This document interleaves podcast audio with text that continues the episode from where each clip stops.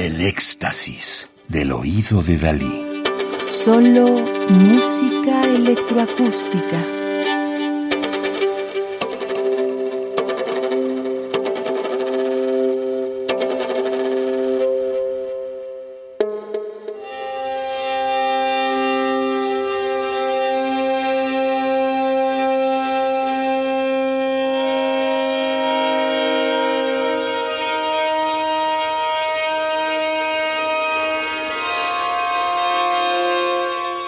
Estamos escuchando música del documental De Motu Cordis 2007, dirigido por Mariana Ochoa y producido en el Centro de Capacitación Cinematográfica CCC, del álbum Cuadro 1, Música para la Pantalla 2002-2009, disco editado en México en 2021 por Zero Records, de Alejandro Colavita. 1973, Argentina-México, compositor, productor y profesor mexicano.